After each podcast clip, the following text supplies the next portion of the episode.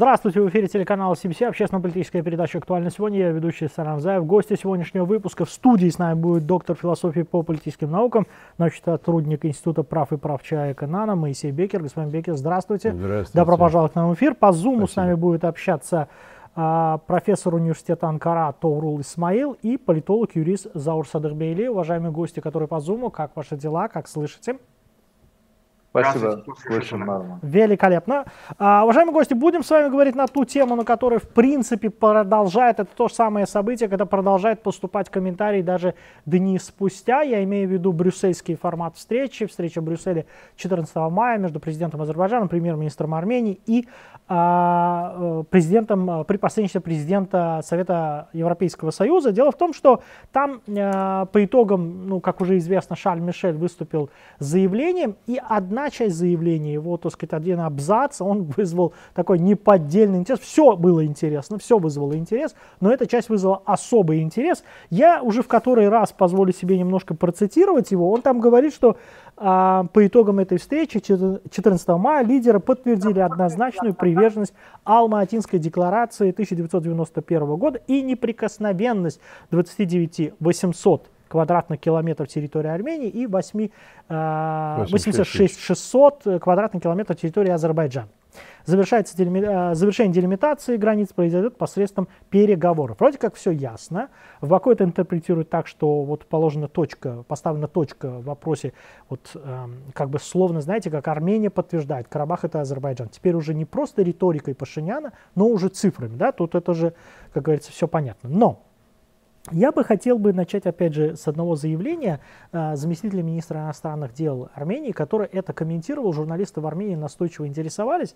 Так вот, он сказал, что, только они говорят, что заместитель армянского внешнеполитического ведомства несколько раз э, при разговоре с журналистами сегодня уклонился от ответа на вопрос о том, признает ли Армения Карабах частью Азербайджана. Uh, опять же, они приводят это заявление и говорят, что Сафариан, он, uh, ну, он как бы отметил, что переговоры ведутся вокруг международного механизма обеспечения прав и безопасности армян, живущих в Карабахе. Он несколько раз им это повторил, но при этом уклонился от вопроса, в рамках какой страны будет обеспечено право и безопасность жителей Карабаха армянского происхождения. Ну, я отбрасываю в сторону, что вопрос армянских журналистов несколько странно звучит, потому что в заявлении Шарля Мишеля все слишком очевидно, и тут вообще удивляться нечему. Но меня не меньше удивляет, знаете, как э, заявление э, заместителя министра иностранных дел э, Армении. А зачем уклоняться от этого вопроса? Ведь слишком все очевидно же. Сначала вы, далее гости по Zoom. Ну, как я понимаю, это обычная тактика армян, они всегда да. вечно крутились то в одну сторону, то в другую. Знаете, когда а, Ясера Арафата спрашивали, вот ты говоришь на английском языке одно, а на арабском языке ты говоришь другое, совершенно противоположное. Но они повторяют то же самое. В общем-то, не зря один учился у другого. Есть такая практика. Поэтому я не удивляюсь этому, потому что когда я прочитал все эти сведения, о том, что Шарль Мишель заявил, что вот да. это ваше, это да. наше, это, вот это разделено так, 29 тысяч, там 400 или, или 86 600 и так далее, да, что, я уже думал, что ну все, уже обрадовался. Оказалось, не совсем так радоваться пока еще рано. Вы а с точки зрения того, как армяне все Да дело в том, что в Армении-то они продолжают держаться за то, что, так сказать, они продолжают э, политику, что не, значит, что это еще не до окончательного урегулирования. Вот Нет, ну башкой политика. об стену тоже можно да. биться, вещь Нет, не ну, очень полезная. Дело в том, что заместитель выступ... министр иностранных дел да. это официальное государственное да, лицо. Да. Значит, если премьер-министр сказал, он должен это же самое повторить и сказать, да, ребята, это так и есть, мы уже договорились. Но раз он опять крутится в одну сторону и в другую сторону, значит, не все так просто, как кажется. Потому что слово Пашиняна, оказывается, не совсем правильное, не совсем точное. Я так понимаю, потому что другого, просто по-другому понять это нельзя. Они продолжают свою политику, которую они продолжали на протяжении... Вот два с половиной года длится этот процесс. В принципе, там же в этом заявлении, которое было подписано в ноябре 2020 года, все четко написано. Написано совершенно правильно, да? Да. И согласились стороны. Ну, в восьмом году можно столько тянуть резину для того, чтобы наконец подписать то, что уже подписано. Ну, давайте, давайте попытаемся узнать, что думают наши гости на Зуме. Тауру Мэлем, хотелось бы узнать ваше мнение. Вот почему а, министр иностранных дел, а, заместитель министра иностранных дел Армении Юлит, он же как бы дипломат, он же понимает, что вот если это все текст написано, какой смысл в этом? Видите ли вы в этом какую-то, знаете, попытку, чтобы уйти. То есть в Армении готовят какой-то второй план, чтобы уйти от этого заявления куда-то. Сначала да. то ваше мнение, далее Заур вы. Спасибо большое. Я немножко придерживаюсь другого мнения. Это все-таки завис, э, связано с внутриполитической ситуацией самой Армении. То есть позиция Пашиняна, хотя он выиграл выборы, но не совсем крепкие. Вы видите, да, и про Пашинян и сам иногда говорит одно, потом другое. Но когда речь идет о международных переговорах, э, Пашинян вынужден и признает э, всю реальность. Э, и ведь его слова были, что нам надо беречь Армению 29 800 квадратных километров, да, а то мы потеряем. Ведь он прав. И не признавая территориальную целостность Азербайджана, фактически он поставляет под удар само существование Армении. Ведь следующее, э, если, не дай бог, конечно, какое-то военное действие, азербайджанская армия вполне может оказаться в самом Ереване. Ну, конечно, Азербайджан этого не желает. Это одно дело. Я думаю, это все-таки связано э, с внутриполитической ситуацией страны. И, как дипломат, э, министр Армении юлит перед своими журналистами. Но э, международное право за Азербайджаном, я это всегда говорил и еще раз подтверждаю, э, в этом смысле Азербайджан прав. Подпишет Армения э, мирный договор, это на пользу самой Армении, не подпишет, от этого проиграет опять же Армения. Я вот так могу интерпретировать этот вопрос. А, Заур, что вы думаете? Это все-таки попытка некую основу для подготовить, чтобы уйти от этого заявления?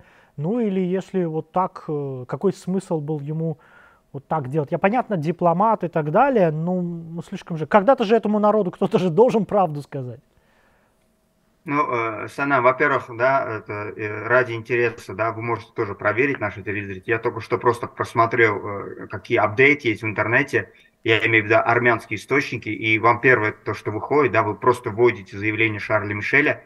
Вам первое, от 14 мая, вам сразу выходит ну, армянская утка опять, да, естественно, написано в Армении там или в Карабахе, жестко отреагировали на заявление да, Шарля да. Это, это какой-то другой мир, я читал это, да. Да, то есть я хочу что сказать? Я хочу сказать, что два, э, значит, есть следствия. Это, во-первых, Шарль Мишель, он показал себя еще раз, я думаю, что это неоспоримо сейчас ни у кого, что это единственный на сегодняшний день нейтральный, я повторяю, нейтральный посредник вот в этих переговорах, да, потому что это э, четкая линия, понятная линия, она э, неизменна, незыблема и есть результаты, потому что точно вот сегодня у нас есть, это декларация 91 года, это логично после развала Советского Союза, о тех границах, которые были административными, эти границы сегодня э, стали международными, то, то есть это понятно. И, э, значит, квадратные километры тоже приведены. Естественно, это означает, что это конец э, армянских притязаний э, на Карабах, это означает, что ну, правительство Армении, то есть Пашинян, он с этим согласен, Э, дальше идет уже у нас то, что мы видели дальше. Во-первых, это большое поражение, сказал бы, армянской, вот этой мирового армянства, диаспоры, да, в том числе и во Франции, потому что, если вы помните, э, брюссельский формат был заблокирован, когда ну, каким-то образом Пашиняну э, значит, смогли сказать или на, заставить Пашиняна сказать, что вот без Макрона он разговаривать не будет, да, и мы пом помним, что Азербайджан на это ну, не был согласен, в частности, потому что имело место 18 э, октября интервью Макрона, да, вот это скандальное, где за 4 минуты можно было поломать все вот это. Все это, опять-таки, с легкой руки армян, дипломатический совет, мы с вами это обсуждали. И, ну, было большое сожаление, что вот из-за вот такой уловки брюссельский формат, он фактически оказался под угрозой. Сейчас этот формат постановлен. Я думаю, что э, обратного значит, пути не будет. И сейчас вот остается только, это я бы назвал диссонанс. То есть это есть такое понятие, знаете, в политике, это называется э, про, правительственная солидарность. То есть, когда ты член правительства, Э, значит, тем более парламентской республики, которой является Армения. Э, то есть то, что говорит премьер-министр, естественно, члены правительства должны вот следовать этой линии. И у нас получается сейчас другая история, то есть Пашинян фактически, не сказав, но фактически подтвердив, э, что вот территориальную целостность он признает, он поставил точку в этом вопросе, да, имел политическую смелость такую в Брюсселе. Э, и вот после этого мы видим, вот ну, министр или замминистр вас, вам говорит там совсем другое, пытается. То есть это, значит, такая э, уже мина такая, пытается из этого сделать немножко другое. Можно, конечно, предположить, что это рассчитано на внутренний электорат, да, опять-таки. Я вам скажу еще одну вещь, я регулярно общаюсь э, с армянами, которые, ну, с которыми можно общаться, которые вменяемые, которые, с которыми можно вести переговоры, дебаты. И у меня есть информация, что происходит сейчас в Армении. И я вам скажу, сейчас, то есть нужно понимать, сегодняшнее армянское общество, э, там задаются очень большие вопросы, серьезные, к армянской элите, к эстаблишменту. И основной вопрос, который в Армении задается сегодня армянским обществом, почему в течение 26 лет нас обманывали, что это наши земли. То есть наши земли имелось в виду э, Карабах и 7 районов вокруг потому что вот то, что сделал Карабахский клан, это вот это все поколение, пока оно выросло, 20 лет это одно поколение. Больше 25 лет вот этим людям, которые родились, им говорили, вот Миацум, вот это все воссоединение, это наши земли, мы их получили. И когда пришлось оттуда, э, значит, уходить, да, уносить, мы видели, как это все было, все сжигать, уничтожать, э, как оккупанты, это было на глазах всего мира. И сегодня в Армении задают вот этот вопрос, почему в столько лет им врали. И сегодня, естественно, это такой холодный душ, и на Дашнаков, и на тех, кто э, им поверил. Я думаю, что это такое, значит, очень интересное то, что будет дальше происходить. Но сегодня вот опять-таки, опять-таки обращаясь к армянам, хочу сказать, что ну, нужно прийти в себя и нужно понимать, что много лет вас обманывали, и, э, ну, в частности, вот CBC, например, с азербайджанской стороны, много лет вам говорил правду. И сегодня Понятно. вы с этой правдой столкнулись, потому что, как говорится, все это уже написано на бумаге, и скоро будет э, делимитация, демаркация границы, и вы увидите, что все, что вам говорили, это было неправда. Понятно. Но тут э, почему нас обманывали, нам не говорили, ну тут в дурачка косить не надо, да, когда они, как минимум в 2020 году, когда они брали оружие в руки, эти их добровольческие и так далее, когда ехали туда с нами воевать, они же понимали, что делать. В дурачка косить, конечно же, не надо. Но мне хотелось бы еще одного момента, опять же, традиционно начнем а, непосредственно со студии, далее э, гости на Zoom, э, Zoom ответить на этот вопрос. Дело в том, что есть еще один момент. Ведь то, что Шарль Мишель по итогам в своем заявлении включил это э, по поводу э, признания территориальной целостности, при этом ну, э, без каких-либо безоговорочно, это настолько, что решили даже цифры в квадратных километрах это все включить, чтобы ни у кого там места сомнению не осталось. Это ведь говорит о том, что это же не позиция только переговаривающихся сторон. Это еще позиция а, Европейского Союза, президент а, Совета Европейского Союза, если он включает это в заявление, я вот сомневаюсь, что если бы ЕС было бы против, а он включал бы это в свое заявление. Это есть такой момент. Но несмотря на это, я наткнулся на довольно-довольно странную а, интерпретацию этого заявления в Армении, что, дескать, вы понимаете, это заявление, это же не документ, переговаривающие стороны это не подписали, дескать, это поэтому, поэтому это как бы может ничего не означать. Вот, во-первых, как вы считаете, насколько верно вот эти, эта категория людей в Армении понимает то, что произошло на самом деле. Ведь, а, опять же говорю, не стал, же, не стал бы Шарль Мишель включать это в свое заявление, если вот было бы понимание, что а Европа, Евросоюз-то вообще-то не согласны с этим заявлением. Это один. И второй момент, не кажется ли вам, что складывается ситуация, как если Армения, если армянский премьер пойдет на то, чтобы будет отрицать это заявление, он пойдет не только против Азербайджана, он пойдет и против Шарля Мишеля, Европейского Союза. Приведет ли это, ну, скажем так, к потере некой международной поддержки, которую ну, вот, как бы, а в Армении считают, что у них есть? Ну, в принципе, когда шел разговор об вот территориях, сколько квадратных километров кому, они же согласовали эти втроем. Это же не просто так. Шаль Мишель заявил с воздуха. Он заявил, потому что это было согласие Азербайджана и Армении. То есть это что, обсуждение. В итоге этот вопрос уже, так сказать, выкристаллизовался так, как он есть на сегодняшний день. Да? Все признали обе. И если Армения опять будет крутить в разные стороны, ее просто с ней перестанут считаться, ее просто не будет Просто все откажутся от посредничества. Никто не будет этим заниматься. Но сколько можно вот таким образом морочить голову? Сегодня это пятая встреча, да, в Брюсселе? Правильно? Да. И таких саммитов было очень много. Вот в протяжении двух с лишним лет после окончания войны, чуть не каждые 3-4 месяца где-то происходит сбор, где-то они сидят, обсуждают, а в итоге результат никакой. Ну, и в таком случае, знаете, любой посредник, любые организации международные, если на них плюют, они потом тоже могут плюнуть. Даже так? Да. И в итоге получится, да, да сколько можно заниматься этим вопросом? Ведь Армения в итоге всем надоела, если разобраться, по большому счету. И эта проблема постепенно уходит в сторону, она тоже надоедает, потому что есть другие проблемы, которые вытесняют эту проблему. Между по, по политике так. Одна проблема потом уходит, она потом задвигается в сторону, и на том дело заканчивается. Таких проблем было много в международной практике. И потом забывалось, и все так, так и оставалось.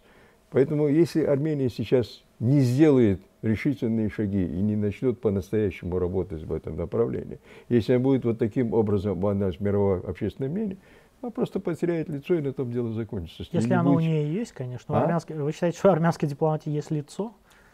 Ну, во всяком случае, так считают другие, те, которые а, с ними имеют дело. не если... только в наших глазах, да, но и в глазах да, других. Да, если бы не было так, то их бы никогда больше не приглашали, сказали, товарищи, от вас толку нет, идите дальше, вы нам не нужны. Понятно. Торубей, а как вы думаете, вот насколько верно они понимают, они пытаются, я не скажу все, но выставить, там есть разные мнения, о втором мнении мы тоже поговорим, они вот, ну вот этот Шарль Мишель выступил с заявлением, мол, мало ли что он сказал, что это может означать. Насколько верно они понимают ситуацию? Э, спасибо большое. Я полностью согласен с коллегой, э, извиняюсь, имя забыл. Студии, Господин да? Бекер, Моисей Бекер. Да, господином, господином Бекером, полностью согласен. Э, дело в том, что в международной практике не всегда обязательно что-то подписать. Общее заявление или заявление посредника тоже обязывает э, стороны уважать э, то, к чему они пришли. Ну, также можно сказать, что даже после подписания, одно время, представьте себе, Азербайджан и Армения подписали мирный договор, то же самое армянской прессе могут выйти и сказать, что это все ерунда, мы подписали, но это нас не обязывает.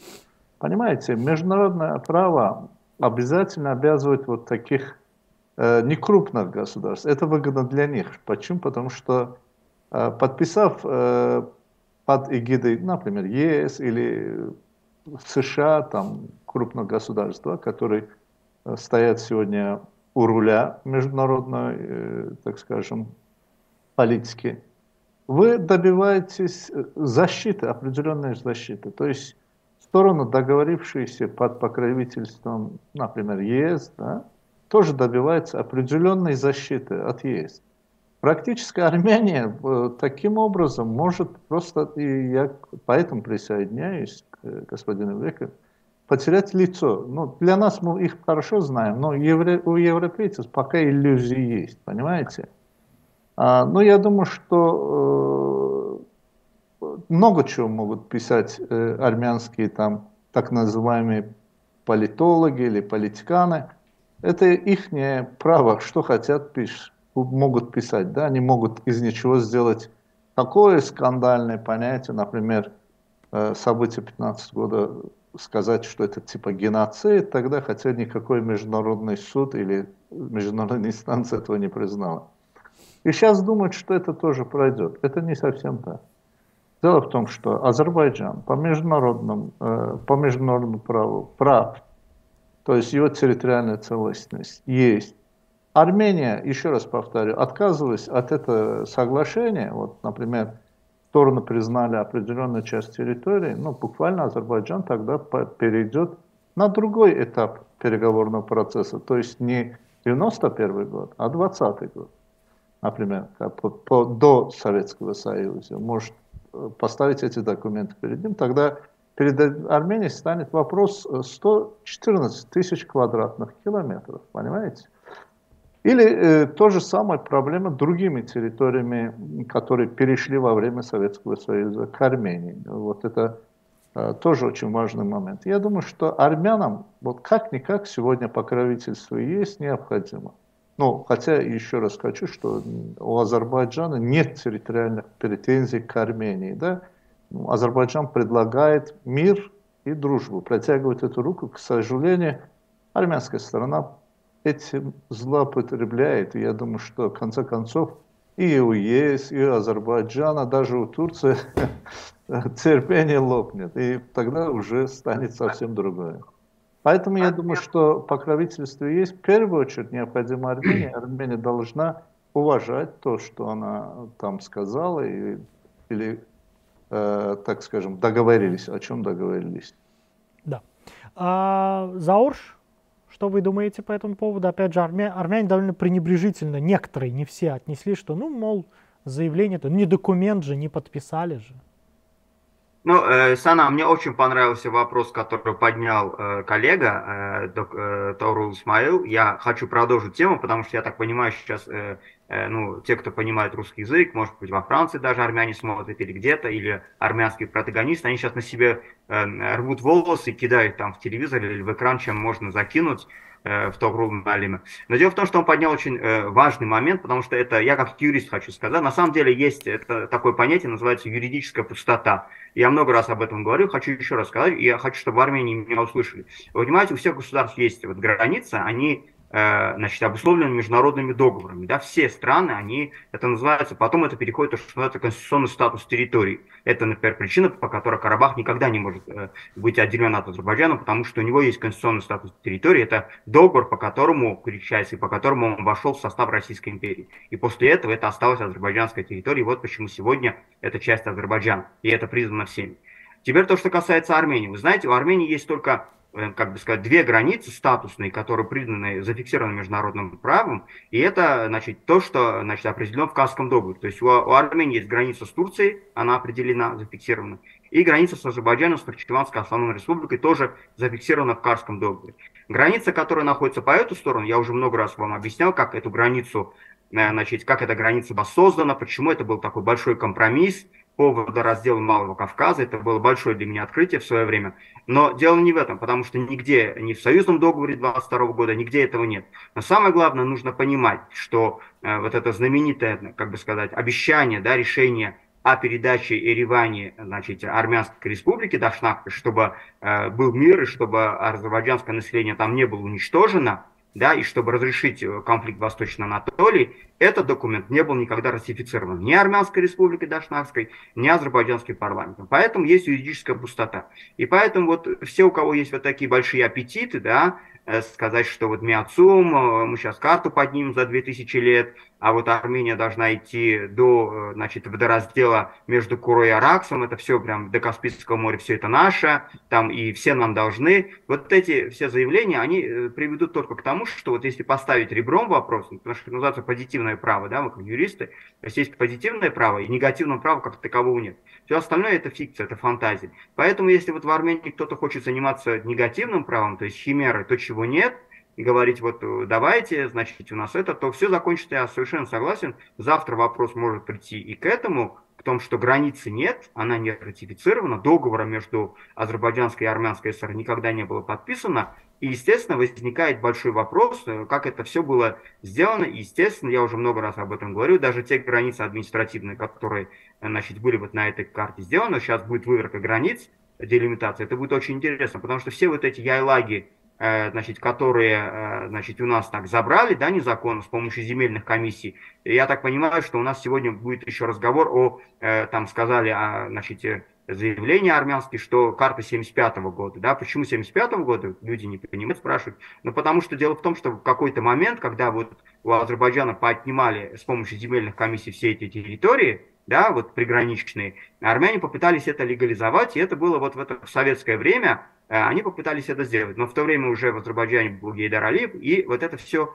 э, очень жестко пресекли. Но такие попытки были. И вот поэтому, э, кстати, я скажу вот насчет этих карт, пусть не радуются, если у меня есть эти карты, если покопаться в интернете, и 20 года карты, и 22 года, которые, кстати, были выпущены уже мировым армянством где-то в Америке или в Лондоне, проекты вот этого картского договора, вы посмотрите, вам станет плохо, потому что увидите карту Азербайджана, которая уже не та карта, которую нас сегодня, даже какой-то Курдистан там уже придумали и так далее. То есть эти аппетиты мы знаем, да, то есть эти карты, они их там делали, и сейчас э, такая же эпоха, то есть сейчас завтра всплывут, они попытаются вытащить, э, они в свое время, естественно, их понаделали в Армении в картографии, эти карты 75 -го года, они хотели их легализовать, то есть подвинуть границу где-то, и, значит, все это было сметено. Хочу еще раз одну вещь сказать, что в Армении, опять-таки, этого не понимают, и основываюсь на том, что общенациональный лидер Гейдар Алиев нам всем это рассказал, есть это знаменитое его видео, которое сейчас э, крутится в социальных сетях. Гейдар Алиев рассказал, что когда создавалась э, значит, вот эта граница, да, вот этого 22 года, когда Советский Союз был организован, в то время вот этот Зангизурский, да, вот этот перешейк коридор, он был всего 20 километров. Сегодня он больше 20 километров. И возникает, естественно, вопрос у всех, я во Франции его задавал много раз, ответа на него, естественно, нет. И у армян ответа у него э, такого четкого тоже нет. Откуда появились еще вот эти 20 километров с той и с другой стороны? Понятно. Все понятно. Да? То есть, э, если сегодня будет выверка границ по тем границам, э, картам, которые были в момент образования СССР, это будет не э, значит, в пользу Армении, потому что тогда придется возвращать территорию. Поэтому я считаю, что то, что сегодня значит, на столе переговоров, то, что сегодня э, здравомыслящий предлагает, да, значит, Азербайджан предлагает, предлагает им Евросоюз, это остановиться, это взять за основу декларацию 91 года, это взять границы административные, которые были, э, значит, э, советские, да, и по этим границам выверить границу, отдать все, что, значит, неправильно, э, незаконно а, отняли, решить проблему, если она будет решена Понятно. с анклавами, Э, пока непонятно, будет ли эти анклавы или будет ли обмен территориями, но тем не менее решить эти вопросы и больше никаких э, претензий не иметь, на границе не стрелять, напряженность не поднимать и э, нигде, ни везде не, не, не пищать, не визжать, что нас значит, ну, убивают. Ну, насчет, я, я, я, насчет последнего, я думаю, надеяться не стоит. Пищать, визжать будут, а вот стрелять не надо, претензий не надо. Вот пищать, визжать, я думаю, что еще долго будут. Я вот что хотел бы сказать, уважаемые гости. Вот смотрите, э, Состоялась встреча в Брюсселе, мы имеем, ну, скажем так, заявление президента Совета Европейского Союза Шарля Мишеля. Далее ожидается, что уже 19 а, а, а до брюссельской встречи была продолжительная встреча глав МИД за океаном, США, так сказать, американцы ее организовывали. 19 мая ожидается, что в России состоится уже трехсторонняя встреча глав МИД Азербайджана, Армении и России. То есть Лавров при посредничестве Лаврова я бы хотел бы узнать, а, как это заявление в Брюсселе, итоги брюссельской встречи повлияет вот на предстоящую встречу глав МИД а, в России, потому что я помню, что мы же а, была пражская встреча, и вот там первый раз вот эта алматинская декларация, ее они начали говорить, и потом ее продублировали уже в сочинском заявлении. А, ожидаете ли вы, вот, вот в каком плане она повлияет на, скажем, брюссельская встреча на московскую? И э, а, 1 числа это будет такой всеевропейский саммит в Кишиневе. Пока официально Баку да не говорил, но ожидается там пятисторонняя встреча руководства Германии, Франции, Армении, Азербайджана и вот опять же Шарль-Мишель. Опять же, интенсивные встречи ждете ли вы каких-то провокаций с армянской стороны именно вот в этом промежутке до 1 июня? Как бы, потому что мы видели недавно, и она, как бы, интерпретация была такая, что брюссельскую встречу Армения пыталась сорвать с перестрелками в зоне Кельбаджара. Смотрите, дело в том, что я так понимаю, что Армения, конечно, будет продолжать провокации. И ей это как бы на руку для того, чтобы показать, что они не совсем, не совсем, совсем согласны. Вот чем самое главное. Ну, как бы да, они сейчас да. это пытаются. Они да. это пытаются и будут пытаться это делать. Они могут повторить то, что заявил Шарл Мишель. Это ни о чем не говорит. Они будут продолжать. Они как бы в этом русле будут работать. Что как будто бы, да, мы согласны с тем, что вот эта, кстати, Алматинская встреча была в 91 году, что эта территория, кстати, Азербайджан, это территория Армении, об этом будут говорить. Это может пролонгироваться и идти дальше. Но Дальше, это, дальше разговоров, вот этого я боюсь, дальше не будет ничего идти. Будет продолжаться вот эта бесконечная говорильня, которая, в общем-то, выгодна армянам, они хотят тянуть резину. В свое время, когда я изучал идеологию Анже, вот его цихокрон, значит, он как раз писал о внешней политике, да, какую нужно вести в Армении в дальнейшем.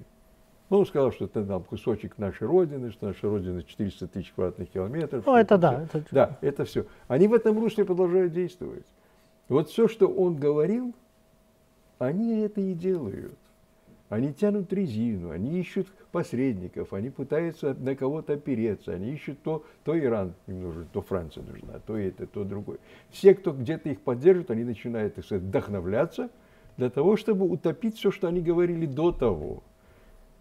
Мы, они ходят по кругу. У меня такое впечатление, что вот они по кругу ходят для того, чтобы это все утопить. То есть до 1 июня какие-то да. провокации вот вы ждете? Эти провокации, провокации будут обязательно. Они uh-huh. просто без этого не смогут. Это необходимо им делать, чтобы напоминать о себе. Они о себе напоминают. А влияние на э, российский раунд переговоров глав МИД это вот Брюссель, до этого Вашингтон, как, какое-то это отразится? Ну, дело влияние? в том, что каждая сторона пытается так сказать, взять приоритет себе. Да? Американцы uh-huh. хотели сами сыграть решающую роль. Потом Брюссель, как обычно, тоже пытается сыграть решающую роль. Каждый посредник хочет показать, что он единственный и неповторимый, что нужно дело иметь с ним. Но в итоге получается так, когда что очень много посредников, это у семи нянек дитя без, сказать, без глаза, да, получается. Uh-huh. То же самое, да, вот этот круг идет, и вот эти посредники, они тоже поднимают свой авторитет, они тоже как бы являются какими-то деятелями, тоже ведут какие-то переговоры. Вы же помните, 30 лет велись переговоры. Ну и что, Минская группа, где она, куда она Ну, чем это закончилось, мы чем тоже... это закончилось, мы да. тоже знаем, да. И то же самое, вот этот круг, армяне будут продолжать его. Вот у них вот такая политика. Вот то, что тогда и Гаригин Джей в свое время говорил, что как себя надо вести, они продолжают в том же духе. Они ничего нового не придумали. Ни Пашинян ничего нового не придумал, ни этот заместитель министра иностранных дел Армении ничего нового не придумал. Они все равно будут делать то, что они делали, то, что им завещал их духовный лидер. Ну, довольно пессимистичная оценка, я скажу. Но, опять же, давайте узнаем э, гостей из-за рубежа. Тору Малям, как вы считаете, какого развития событий вы ждете до 1 июня, до 19 мая? И как вот итоги и встречи за океаном, встречи в Брюсселе повлияют на вот этот московский, российский раунд переговоров глав МИД? Мы увидим видим некая попытка продублировать все то, что вот как было, или как бы для этого нужны какие-то другие поводы? Ну, я думаю, э, пока соседи армяне, всегда провокации будут. Даже если мы подпишем мирный договор, э, опять же будет продолжаться до тех пор, пока в Армении эта дашнакская фашистская идеология не отойдет. Э, очень правильно было сказано в студии, что вот, к сожалению, пока вот именно эта идеология главный факел или главный э, флагман э, действия армянской стороны. Ну, мне прежде всего интересует позиция э, США, ЕС и России к Азербайджану, как она меняется. И Азербайджан, самое главное, выполнил самую трудную задачу, которая стояла перед ним. Это освобождение оккупированных территорий, которые Армения использовала как козырь переговорных процессов. Сейчас этого козыря у них в руках нет.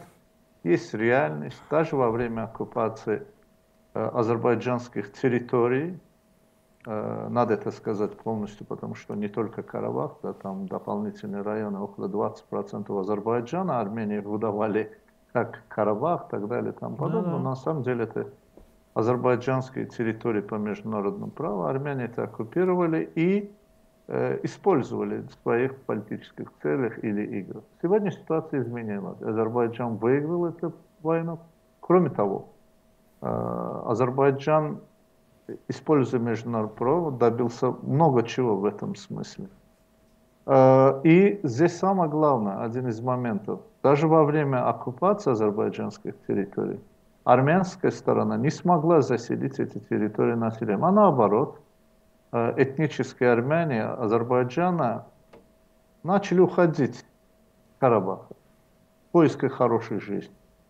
Представьте себе, да, сравнивать, давайте будем сравнивать эти территории во время Советского Союза в составе Азербайджана до оккупации и после оккупации, да, даже перед освобождением э, Президент Азербайджана, господин Ильхам Алиев, сказал, что у них официальная, то есть у азербайджанской официальная информация, что всего лишь там население 25 тысяч.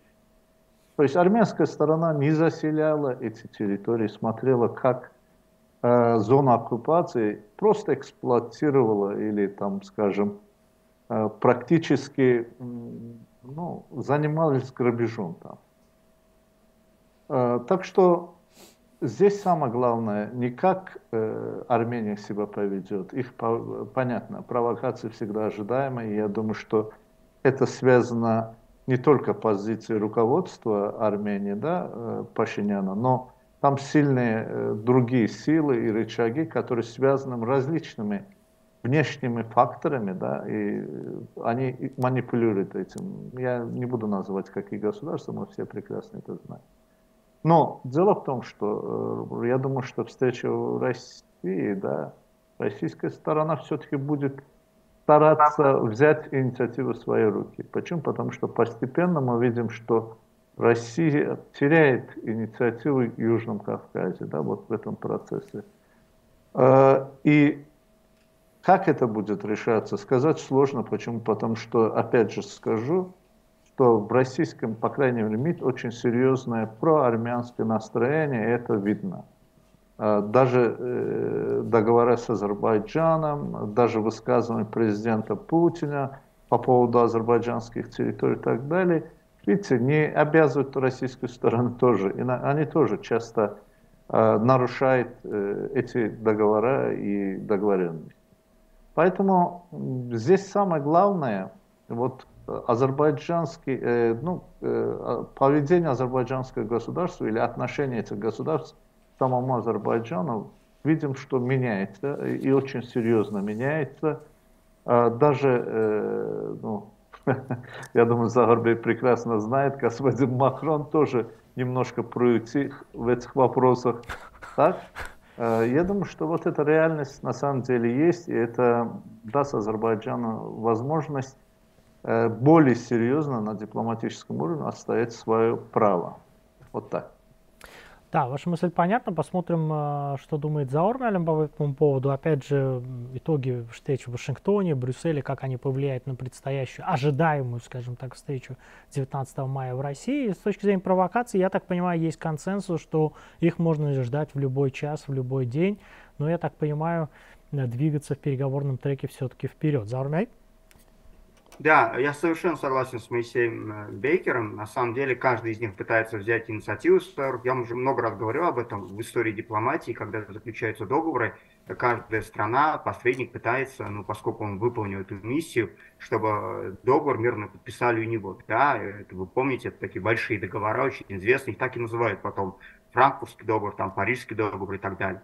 И поэтому, конечно, сегодня вот э, объективно я бы сказал, конечно, Брюссель может претендовать больше, потому что Шарль Мишель сделал больше всех, Хотя понятно, что мы знаем, это об этом мы говорили, что исторически, ну, в переговорном процессе мы понимали, что в Брюсселе ведутся все-таки какие-то гуманитарные моменты, обсуждаются, а вот делимитация, демаркация обсуждается больше на российской площадке, но сейчас еще у нас есть еще и вашингтонский такой формат, поэтому на самом деле понятно, что все они э, такой в соперничестве. Россия, я тоже согласен, будет пытаться взять инициативу, потому что ее пытаются значит, вы, вытолкнуть с Кавказа, и она сейчас имеет слабые позиции, Поэтому э, тоже понятно, что в силу тех исторических причин, о которых я говорил, в частности, гаранта Карского договора, Россию, я так понимаю, что юридически на самом деле э, трудно вытеснить э, из Кавказа, с Армении, и тем более сейчас есть пока вот это у нас трехстороннее соглашение, где эти миротворцы, во всяком случае, на пять лет ну, три года еще там будет находиться. То есть это понятно, что есть юридические рамки. Что касается Армении самой, понятно, что в Армении большая проблема. Пашиняну на самом деле нужно навести порядок, потому что я уже говорил, это международное обязательство, когда у тебя граница с соседним государством, на ней не должны стрелять и умирать люди. Или это, еще раз повторяю, значит, правительство Армении контролирует пограничников, и тогда какая-то часть из них, значит, она их не контролирует, и это с этим нужно разбираться, или наоборот, она полностью контролирует пограничные войска, и то, что происходит на границе, это, значит, фактически приказ, указание правительства Армении, и это уголовно наказуемо, это преступление, потому что на границе происходит провокация и умирают люди. Поэтому из этого нужно делать выводы. Хотя бы сказать еще одну вещь, э, значит, э, сказал Тору Малим насчет Франции, мне э, понравилось заявление министра французского иностранных дел, но это, знаете, прошло 26 лет, и впервые э, министр в Баку, она, э, я думаю, что, может быть, не обратили на это внимание, но Катрин Калана сказала, что во время Первой Карабахской войны погибло очень много людей в Азербайджане, и это было впервые фактически, значит, было вот сделано такое заявление. То есть у нас на французском есть такое выражение «суля буду левро», то есть на, как бы, вот, э, на, на, на краю губ вот такие э, еле-еле вот такие заявления постепенно делаются. Конечно, это привело в раздражение части вот этого армянского лобби во Франции, но тем не менее постепенно вот эти великие державы, которые э, хотят посредничать, они должны понимать, что нужно быть объективным и говорить правду. То есть это не то, что касается, значит, да, тех людей, которые погибли. Шарль Мишель, он почему имеет такую позицию? Потому что в этом заявлении а, судьба 4000 азербайджанцев, которые неизвестно куда попали, то есть пропавшие без вести, естественно, это вопрос к Армении, и, э, значит, э, вопрос о минах, и, и даже вопрос о тех военнослужащих, которых недавно мы с вами обсуждали, Санан, их, значит, поймали, их избивали, и мы это обсуждали. То есть все это на повестке дня, и роль посредника во время переговоров именно в этом, сказать противной стороне, одной из сторон, что она не права. И вот Пашиняну 14 э, числа в Брюсселе это Шарль Мишель, я так понимаю, все сказал, и это отражено в заявлении. И это очень важно. И я так понимаю, что другие посредники должны этому учиться, если они хотят быть посредниками. Или те, кто хочет быть посредником, тоже должен понимать, что только имея нейтральную позицию и говоря правду, можно заслужить роль посредника и претендовать на подписание мирного договора у себя в столице или где-то. Понятно. Я сделаю небольшую оговорку, что да, когда был визит главы МИД Франции в Баку. Да, была пресс-конференция, но мадам наговорила много чего, чего э, мы восприняли, скажем так, не совсем верно. Даже было удивительно, что она пришла налаживать связи после всего. И все это наговорила здесь. Но вы говорили вполне объективные вещи на фоне французского флага. Я думаю, что во Франции, да и вообще аудитория это все-таки, эту мысль вашу тоже поймет. Уважаемые гости, к сожалению, эфирное время у нас подошло к концу. Я благодарю каждого вас за участие. Напоминаю нашим зрителям, все это время в студии на наши вопросы отвечал доктор философии по политическим наукам, научный сотрудник Института прав и прав человека НАНА Моисей Бекер. Спасибо, господин Бекер. спасибо. А по зуму из Турции с нами говорил профессор университета Анкара Торул Исмаил. И из Франции был политолог, юрист Заур Садахбайли. Уважаемые гости, вам тоже большое спасибо. Спасибо. Спасибо. Я напоминаю, в эфире телеканала CBC была общественно-политическая передача «Актуально сегодня». Я ее ведущий Санан До свидания. До новых встреч.